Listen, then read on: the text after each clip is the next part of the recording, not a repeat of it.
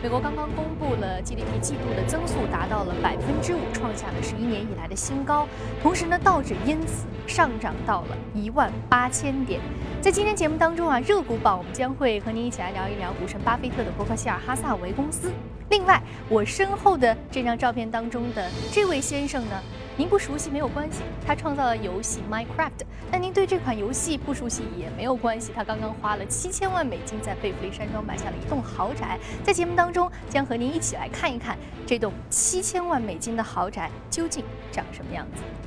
好，马上进入到的是今天的从华尔街到陆家嘴。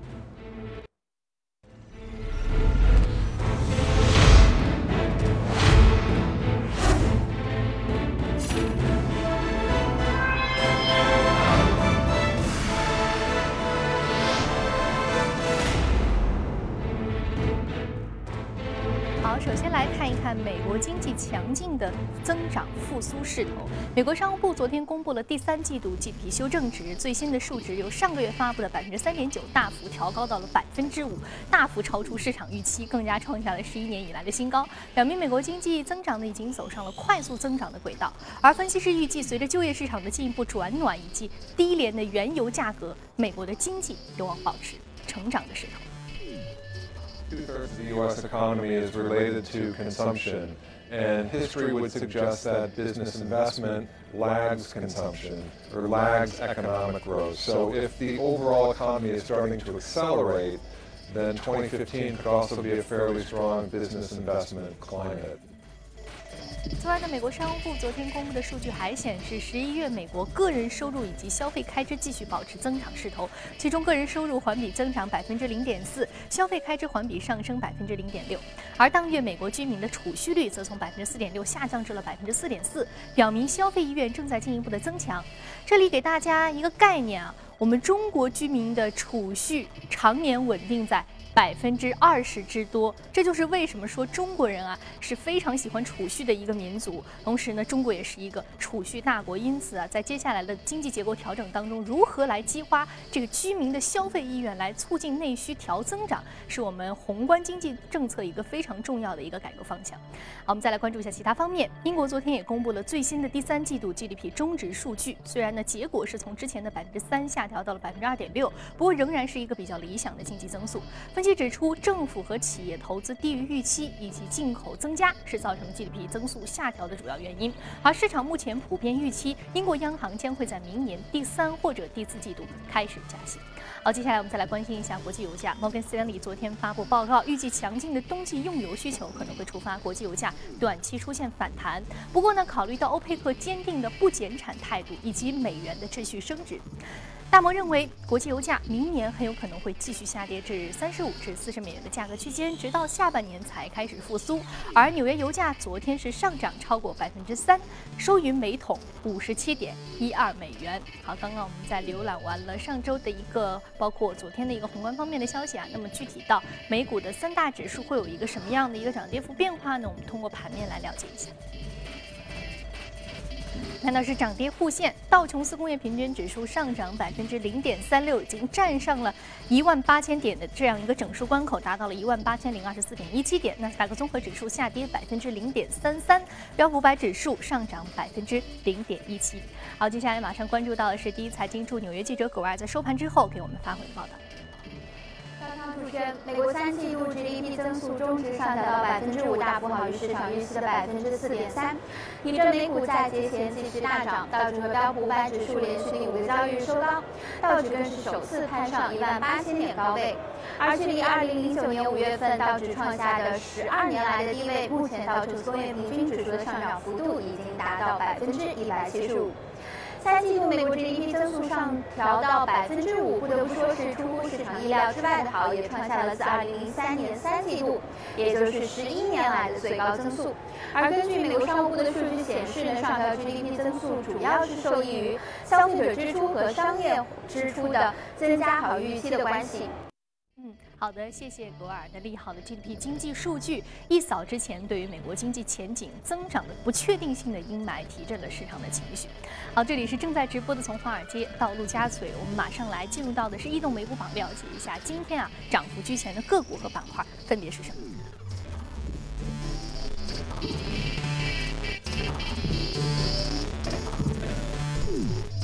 我们请到现场的嘉宾是来自于中信建投研究发展部的副总裁简佳，简先生早上好。早上好，一飞。嗯，欢迎您的到来。那首先我们通过榜单了解一下涨幅居前的个股和板块分别是什么。我们看到，包括医药连锁、保保险、玩具和游戏、珠宝商店，还有博彩度假村是涨幅居前的板块。另外，我们看到个股方面呢，也来自于应用软件、生物技术、资产管理，还有。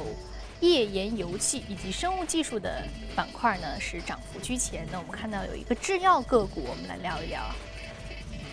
好，我们来简先生，我们看到呢，但是这个您选择的这个是 World Green 这支医药板块，一支医药连锁的个股，您觉得其实今天有一些看点呢？我们知道医药股，我们之前在上。这个周一的节目当中，我们就说过，这个医药股目前呢，在我们国家的市场的一个表现，它是一个防御板块；但是在美股，它是一个进攻性很强的一个板块。您怎么来解读 w o r g r e e n 这只个股？对 w o r g r e e n 其实我们看到整个板块的涨幅，第一是医药连锁这样的一个一个板块。那么主要其实就是因为 w o r g r e e n 它是一家医药连锁的龙头企业，那么它昨天也出现了一个明显的一个涨幅。那 w o r g r e e n 它其实是一家非常老牌的公司，它成立于一九零一年，那也是美全美最大的一个医药连锁的这样的一个运营商。我们看到它。在全美国，它是拥有超过七千家的这样一个门店，而它的整个的一个客户群体达到了八千三百万人这样一个很庞大的这样一个客户群体。它昨天的一个上涨，我们看到它是昨天公布了它的一个财报。那么它昨天一个财报显示，它一季度的一个财报是，呃，它的整个盈利是达到了八点零九亿美元，那么是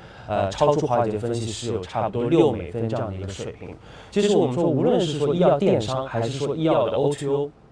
都是全球最火的这样的一个这这样的一个呃主题，主要是因为全球，特别像中国和美国这样的一些国家，都面临着人口老龄化以及医保支出严重超标的这样的这这样的一个压力。而 Walgreen 它其实给大家提供了一个非常好的这样的一个途径，因为 Walgreen 它提出的一个设想就是就是未来整个呃消费者进入药店，不只是说简单的进行一些药品的一个购买，或者拿着处方药来进行一些购买。而是呃，药店里边的药剂师会和他进行一个直面的一个沟通，那么来更好的了解消费者的一个需求，从而为他呃提供更好的一个服务和更好的一个药品的这样一个选择。这样一方面增加了 Walgreen 它的一个单店的这样的一个销售，那么另外其实对于一些综合性医院，它的一个医生的一个呃压呃那个呃。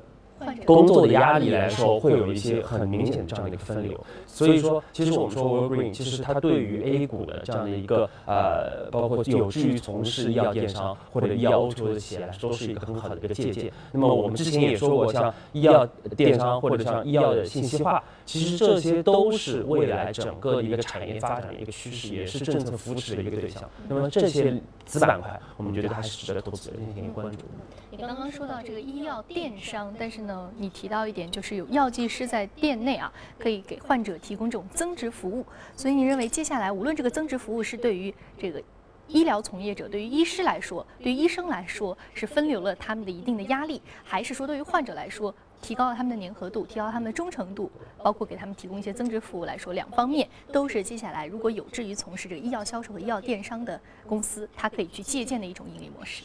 好的，非常感谢景先生给我们来一个简短的评价，这个医药电商板块个股的一个盈利模式方面的一些值得借鉴的因素。这里是正在直播的从华尔街到陆家嘴，那移动美股榜的相关内容暂时先了解到这里。我们稍事休息，广告之后呢，将继续跟您聊一聊伯克希尔哈萨维公司这一支我们非常熟悉的股神巴菲特的公司。那同时呢，我们还有一些其他更精彩的内容将会一一与您分享，千万不要走开。现在是北京时间早晨七点四十七分，纽约时间晚上六点四十七分。欢迎回到正在直播的从华尔街到陆家嘴。我们首先来浏览一组最新的全球公司资讯。首先来关心一下 Sony 黑客事件，在之前呢宣布取消电影上映之后，因而遭到批评之后，Sony 影业昨天下午宣布将于圣诞节在部分影院公映的 Interview 这部电影，并且表示呢仍然考虑未来将会全线上映这部充满了争议的芯片。这一部喜剧核心情节呢就是一个。荒诞的 CIA 阴谋，让两名状况百出的记者去刺杀年轻的朝鲜最高领导人金正恩。其他公司消息方面，快消巨头宝洁继续着瘦身计划，宣布向竞争对手联合利华出售其沐浴露品牌卡梅尔的全球业务以及机爽的部分地区业务。交易预计将于明年上半年完成交割。卡梅尔赛、机爽两大品牌在2013年共实现了全球销售额2.25亿美元。联合利华方面表示，这笔收购将使得集团成为墨西哥沐浴露市场的一个领头羊。可口可乐公司昨天宣布，为了应对盈利下滑，未来呢预计几周在全球裁员一千到两千人。公司还将会推出更加严格的预算制度，例如要求高管放弃专车改成出租车，以及取消华尔街分析师的圣诞聚会。可口可乐的目标是在二零一九年之前节约成本三十亿美元。苹果公司 CEO Tim Cooker 被 CNN 评为2014年度 CEO。CNN 的理由是在 Cooker 的领导之下，苹果股价今年上涨了超过百分之四十，接近历史最高水平。而新款 iPhone 手机则是继续成功的引爆市场。此外，明年 Apple Watch 的上市也令人充满期待。CNN 的结论是，Cooker 成功的向世人证明，苹果的创新能力仍然在延续。那最后呢？这条消息的主人公显然呢是不如库克成功，也没有上榜最佳 CEO，但是他的生活应该会让很多人非常的羡慕。在游戏《我的世界》也就是 Minecraft 被微软以二十五亿美元收购之后，游戏创始人马库斯·博松一夜之间变成了全世界最富有的独立游戏开发人之一。而这位刚刚年过三十五岁的瑞典富豪，目前着实的是任性了一把。他在经过激烈的竞价之后，战胜了 Jay Z 和碧昂斯夫妇，以七千万美元的天价买下了贝弗利山最为奢华的一栋豪宅。这座豪宅的面积超过两千平方米，有八个卧室。十五个卫生间，一个游泳池，一间有二十四个座位的独立电影院，以及一座酒窖，甚至还有一间糖果的储藏室。另外，这座豪宅的位置更加是无敌，拥有极佳的视野，足不出户就可以鸟瞰洛杉矶市内的全貌。接下来，我们稍微来欣赏一下这件豪宅。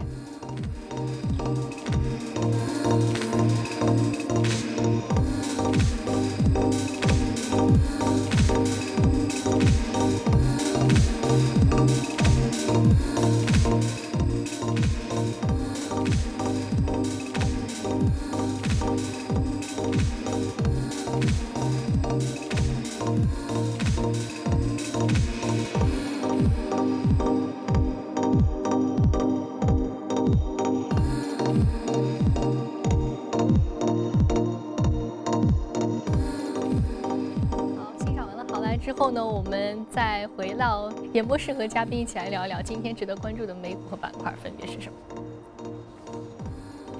好，我们看到，首先我们关注到的是股神巴菲特的伯克希尔哈撒韦公司。我们说它是来自于保险板块的个股，昨天是有一个微幅的下挫，百分之零点零四。不过它目前的股价是达到了二十二点九万美元。每一股，注意是每一股。那另外一只个股呢，是来自于家电板块的普尔惠，也是一只我们非常熟悉的一个家电的龙头企业啊。昨天它上涨幅度百分之零点四四。我们先来说一说伯克希尔哈萨维。简先生，伯克希尔哈萨维啊，之前呃，就我们先说一下券商板块吧，因为整个非银金融当中是券商和保险是两个非常重要的组成部分。之前我们说过券商，你一直在推券商，认为它这个潜力无限。那目前呢，其实券商在这波调整当中呢，依然。相对是体现出一个比较抗跌的这样一个表现啊，那你觉得券商之后的一个表现是什么？还有这个伯克希尔哈萨维，它处于我们知道它是一个投资公司，有很多的投资经典案例、持股案例，但是它对于保险行业的话，它的占比是什么样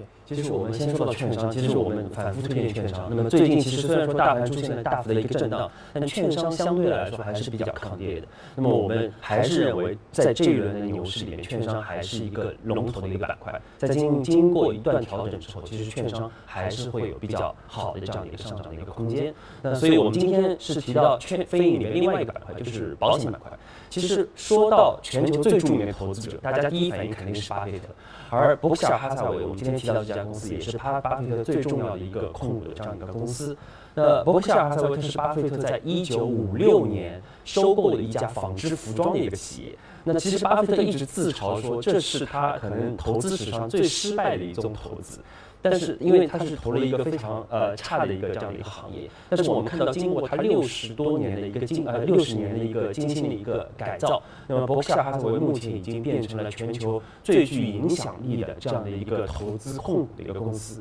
包括我们刚才在新闻节目里面看到的，像可口可乐、像宝洁，包括像 IBM。很多的像富国银行这样的一些著名的企业，都是伯克夏哈撒韦的一个投资的一个标的。但是其实我们从通过呃研究伯克夏哈撒韦，我们会发现保险才是它的最核心的一个业务。因为我们看到保险业务，它在整个伯克夏哈撒韦的一个营收中的一个占比是超过了百分之七十。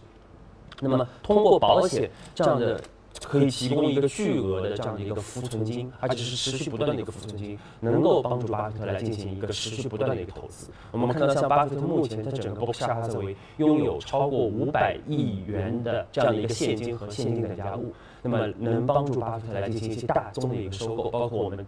最新看到的，他对于亨氏的一百二十五亿美元的这样的一个收购，所以我们对巴菲特有过研究，或者是对伯克夏哈撒韦有过研究的投资者都会清楚，其实保险才是巴菲特真正成为股神的一个最核心的原因之一。嗯，所以对于股神的这个投资理念，我们无需过多的赘述，因为很多的朋友的研究比我们更加的呃了解，更加的精通。那其实对于伯克夏尔哈撒韦公司对于这个保险板块的一个资金的依赖，我们也非常的好理解啊。那其实呢，伯克夏尔哈赛维公司目前的一个新高，是不是和本轮美股的一个牛市有关系？嗯，包括目前我们看到，虽然它昨天。有一个股价的一个微幅震荡，但是它目前的股价的这个单价确实是仍然是非常非常的高，达到了一个股票的一个资本市场相对而言的一个天价的一个这样的一个股票价格。那么它目前是不是和美股这轮牛市有关系？而且这轮牛市我们看到刚刚公布的这个 GDP 数据增长是百分之五，那这样一个数据也是扫清了我们之前对于美股增长前景的不确定，对于美国经济前景的一个不确定性。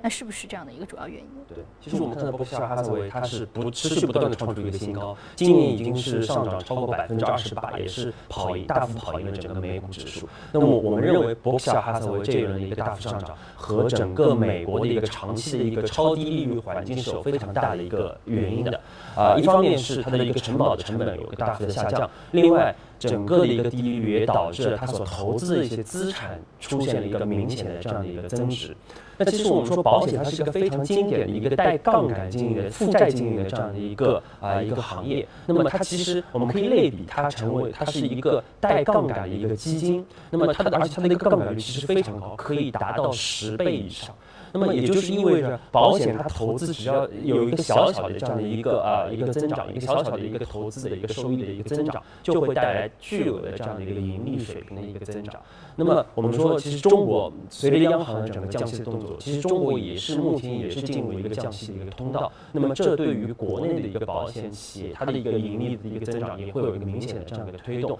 包括我们看到，其实保险因为它原来整个国内保险相对经营比较稳健，所以它主要投资的都是一些大盘的低估值的一些蓝筹股，特别是一些金融股。而金融股也是这一波牛市最核心的这样的一个上涨的一个品种。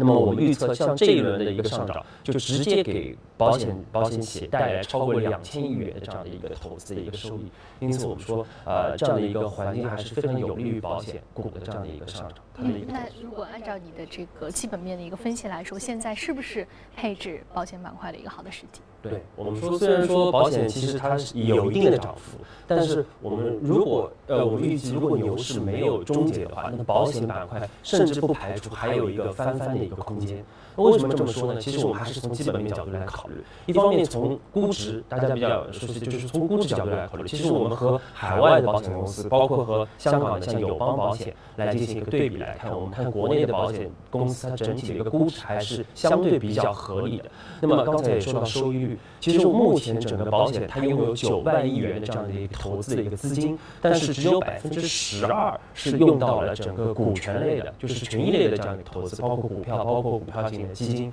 那么理论上来说，它的整个的一个呃权益类的一个占比可以达到百分之三十以上。那因此，呃，百分之三十。那么因此，我们说，其实到明年年初，我们可以看到保险它在权益类投资方面可能会有一个加仓的一个动作。那么这样对于呃，无论是说对于大盘会有一个提升作用，还是对于它个人个呃它保险公司的这样一个投资收益率，也会有一个明显的一个投一个一个促进的一个作用。对，其实我们看到这两年整个保险的一个收益率是持续稳定的一个增长，从前两年的啊，从前年的百分之三点五到去年百分之五点一，今年很有可能达到百分之八以上。那么这对于无论是说呃保险的一个业绩，还是说未来就是保保保费的这样的一个增长，就是保险产品的一个销售都会有很强的一个促进作用，而且政策对于保险也会有持续不断的这样的一个促进。所以说，这个本个本行业包括保费的收入的增长，包括保险行业本身行业的一些宏观政策的利好，再加上啊，它在资本市场可能会有一些潜在的表现，所以都是你认为表保险行业目前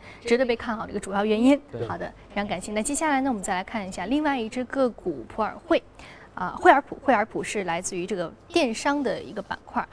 是一家老牌的公司，上涨幅度百分之零点四四。我们看到它是全球知名的一个家电企业，那它最近的股价，我们看到昨天是有一波上涨的。那它目前的看点是什么？对，其实惠而浦也是我们今天说的都是一些老牌的公司。其实惠而浦也是一呃一九一一年一家成立的一家老牌的公司。那它最近其实我们看到，特别是从十月底以来，它的股价是有百分之三十五的一个明显的一个涨幅。那么对于一家大公司来说，是一个很明显的一个涨幅。而且它目前是连续十一年是处在全球白色家电的一个龙头的一个地位。我们看到它这一轮的涨幅，一方面和它收购国内的一家合肥三洋百分之五十一的股权有关。那么其实 A 股也有一家叫惠而浦的公司。那就是它，就是美国惠而浦的一个子公司。另外，其实我们说的很重要的一点，就是这一轮的它的这一轮的一个上涨和油价的下跌成非常同步的这样的一个关系。因为呃，白色家电它的一个核心的这样的一个原材料就是塑料，那么塑料也是由原油生产出来的。那么原油的一个大幅下跌，就直接带动了整个的一个呃家电的一个成本端的一个大幅的下跌。那么对于它的一个利润有一个很明显的这样一个提升。这个非常好理解啊，对于这个油。原油的一个依赖是家电行业非常重要的一个原材料来源。那么我们很简单的再用这个一句话，我们时间有限，一句话来简单了解一下，就是其实对于国内来说，我们国内对于家电行业的一个消费是一个全球的一个巨头。那么在国内来说的话，这个这一波的油价下跌，对于我们国内的家电企业来说意味着什么？对，其实我们油价也提了很多次。其实油价对于整个经济，我们说总体来说，无论是中国经济还是全球经济，都有明显的一个促进作用。特别像无论是呃说塑料的价格下跌，还是说板材或者说是呃铜价的一个下跌，对于家电的整个盈利都有一个很明显的一个提升。但是其实，另外我们提其实想提到的就是像惠而浦这样的一个全球的一个家电的龙头。呃，国际投资者是给到了二十倍的一个估值，但是国内的家电龙头目前只有十倍左右的估值。所以说二十十，目前还有这个十。这样的一个估值还有很大的一个空间，所以说目前家电国内的一个家电巨头还是有一些修复的，所以说我们还是可以关注一下家电板块的。好，这里是正在直播的从华尔街到陆家嘴，今天非常感谢简家先生给我们带来的一个精彩的评价来和评论。接下来呢，我们休息一下，八点的财经早班车一起再继续关注一下国内市场的重要的财经消息，千万不要走开。